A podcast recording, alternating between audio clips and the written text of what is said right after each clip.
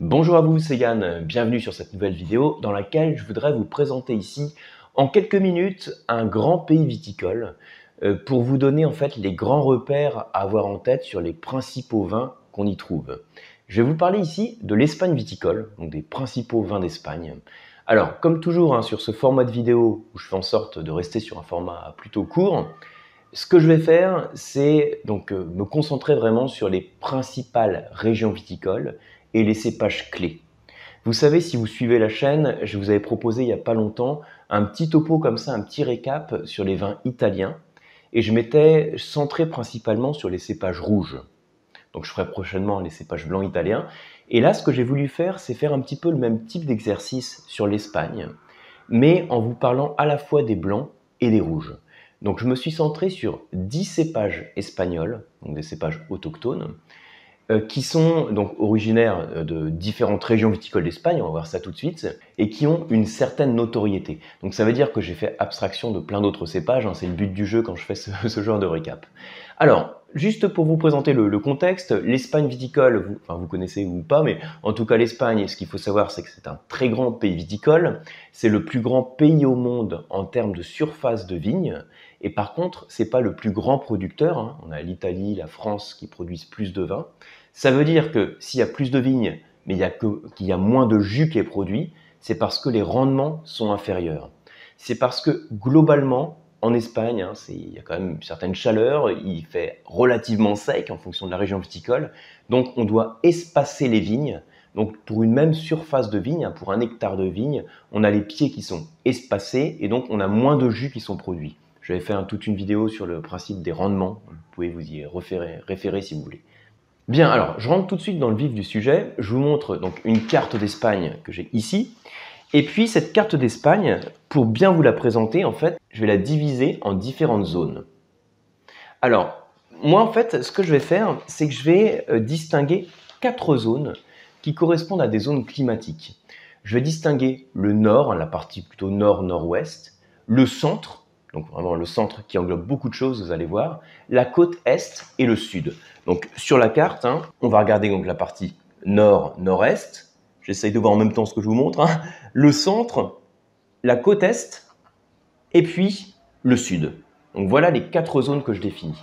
Ces zones, elles se distinguent déjà donc par leur latitude qui est différente logiquement, mais aussi par les influences climatiques. Quand je suis sur la zone plus nord-nord-ouest, je suis proche de l'océan Atlantique, donc j'ai un climat qui est plutôt océanique. J'ai plus, beaucoup plus de pluviométrie que sur la partie centre de l'Espagne et sur le reste de l'Espagne. Donc il y a plus de pluie, c'est aussi l'Espagne, on appelle ça l'Espagne verte, hein, euh, avec la Galice, Asturias, euh, Pays Basque par exemple.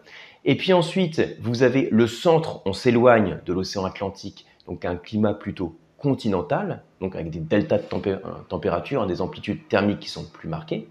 Et puis ensuite, au fur et à mesure qu'on s'éloigne de l'océan Atlantique, eh ben, on s'approche de la Méditerranée, donc on arrive sur le climat méditerranéen qu'on a sur toute la côte est et puis sur le sud. Et vous voyez, donc je pars de la base de quatre zones. Je vous le représente de cette manière-là Espagne, euh, nord, centre que j'ai mis entre guillemets, côte est et sud. Donc c'est le premier truc à retenir de la vidéo hein, quand on parle des vignobles espagnols. On va distinguer différentes zones euh, qui ont des influences climatiques différentes et donc des styles de vin différents et des cépages différents. Alors maintenant, ce que je vais faire, c'est que pour chacune des zones, en fait, je vais mettre en avant une zone d'eau, une zone d'eau, donc euh, un fleuve, euh, un océan, une mer, une zone d'eau qui est proche de la région viticole. J'ai choisi de vous le présenter de cette manière-là aussi pour l'intérêt pédagogique, ça permet de mieux le situer de manière géographique sur la carte. En termes de zone d'eau hein, sur le nord, je distingue d'abord des régions viticoles qu'on a à proximité de la rivière le Minho, et puis ensuite euh, les vignobles qui sont directement avec l'influence atlantique. Alors si je vous montre hein, sur la carte, que je vous mets en fond d'écran, on voit ici hein, à proximité du Minho qu'on a serré, alors là j'insiste sur des régions clés, hein, des appellations clés, Riache, Baixas et Ribeiro. Donc là on est sur la Galice. Le cépage qui est associé à ça, c'est donc un cépage blanc. J'ai en fait marqué les cépages blancs en bleu, parce que si je les écris en blanc, vous les verrez pas, et les cépages rouges en rouge. Donc ici, l'Albarino, et ensuite, pour d'autres vignobles euh, sous influence atlantique, hein, sur les, localisations nord, euh, je vous parle du Chacoli, euh, sur le Pays Basque avec différents cépages locaux, donc les cépages Ondaribi, sur lesquels que je ne vais pas détailler ici, sur lesquels j'insiste pas dans le cadre de, de cette vidéo. Donc, premier cépage à retenir par rapport au, découpage par zone que je vous fais de l'Espagne, c'est donc dans l'Espagne verte, hein, sur le nord-nord-ouest, sur des appellations comme Rias Baixas et Ribeiro, le cépage Albarino qui donne des vins blancs secs, pleins de fraîcheur, avec un beau niveau d'acidité. Ensuite, sur le centre de l'Espagne, je vais distinguer plusieurs vignobles en fonction du cours d'eau le long duquel ils se trouvent. Vous avez les vignobles qui sont le long de l'Èbre, la vallée de l'Èbre, Ensuite, quand on descend sur la carte un petit peu plus bas, j'ai le Douro, donc Duero en espagnol. Et puis ensuite, les, vignobles qui sont à proximité du fleuve Guadiana. Donc Èbre, Duero, Guadiana. Et ensuite, pour chacun de ces cours d'eau, j'associe des appellations clés du vignoble espagnol et les cépages correspondants. Alors, pour les vignobles qui sont le long de l'Èbre, je vais vous citer le, les vignobles à très forte notoriété comme la Rioja, le vignoble de Navarre, Navarra, avec dans les cépages clés le Tempranillo. Je vous mets aussi le Garnachin, le Grenache entre parenthèses, parce que le cépage principal qu'on associe à la Rioja, c'est quand même le Tempranillo. Donc, dans le cadre d'une petite vidéo comme ça, c'est celui sur lequel je vais insister. Également le cépage Graciano.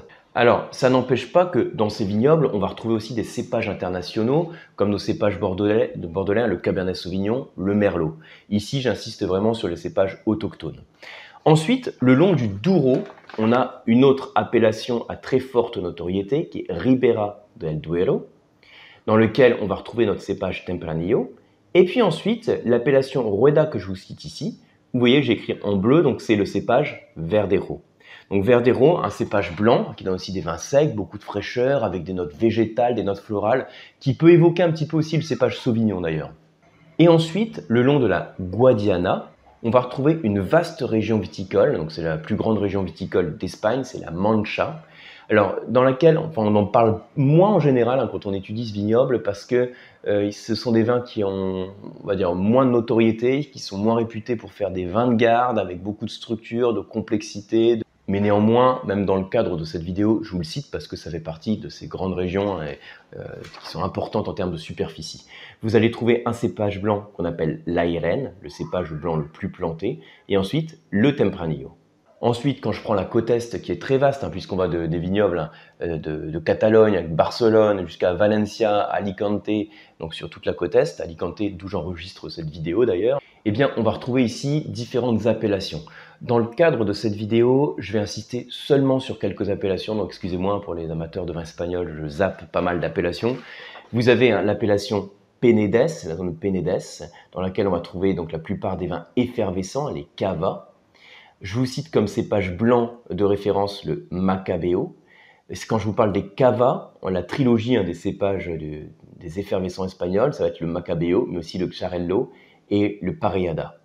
Et puis ensuite, en Catalogne, vous avez euh, la zone de Priorat, sur laquelle j'avais consacré une masterclass complète, avec comme cépage phare le Garnacha, donc on dit Grenache en français, et puis ensuite, dans la communauté valencienne, donc autour de la zone de Valencia, dans les appellations justement Alicante, Rumilla, Yecla, ça va être le règne du cépage monastrel qui est notre mourvèdre. Donc Garnacha, Grenache qui donne des vins donc euh, riches en alcool avec beaucoup de rondeur, d'onctuosité. C'est un grain de raisin qui a des montées de sucre qui sont très rapides et qui dit sucre dit alcool suite à la fermentation. Donc des vins qui ont un bon gras et le monastrel qui va se distinguer aussi par sa structure tannique, sa puissance et quand il a suffisamment de fraîcheur par son potentiel de garde. Pour la côte Est, vous avez vu que la zone d'eau que j'ai mis de référence, c'est la Méditerranée. Et puis ensuite, sur le sud, donc le long là aussi, la Méditerranée, je vais insister principalement sur la zone de Xérès, dans laquelle on va trouver les fameux vins mutés, avec dans les cépages clés que je vous cite ici, le Palomino et le Pedro Jiménez. Alors ça c'est un petit topo comme ça que je vous donne, une petite vue globale. Euh, alors au passage, comme pour les vins italiens, je vais vous envoyer aussi un ce même topo en infographie un peu plus propre dès que ce sera prêt. Donc je vous l'enverrai par mail, donc si vous n'êtes pas dans mes mails, vous avez le lien pour vous inscrire sous la vidéo. Petite communication au passage pour rejoindre ma liste de mails. Et donc vous voyez que en, deux mots, en fait, les cépages sur lesquels j'ai insisté, sur lesquels j'ai insisté, ça va être donc l'albarino, enfin pour vous citer les dix cépages différents que je vais citer, et sur lesquels j'insiste, Albarino, Tempranillo, Graciano, Verdero, Airen, Macabeo, Garnacha, Monastrell, Palomino et Pedro Jiménez. Retenez en tout cas cette division qu'on peut faire en différentes zones. Là encore, c'est une division que moi je vous propose, hein, ce n'est pas une division euh, universelle. Je vous la propose de cette manière-là parce qu'elle a l'intérêt d'être pédagogique.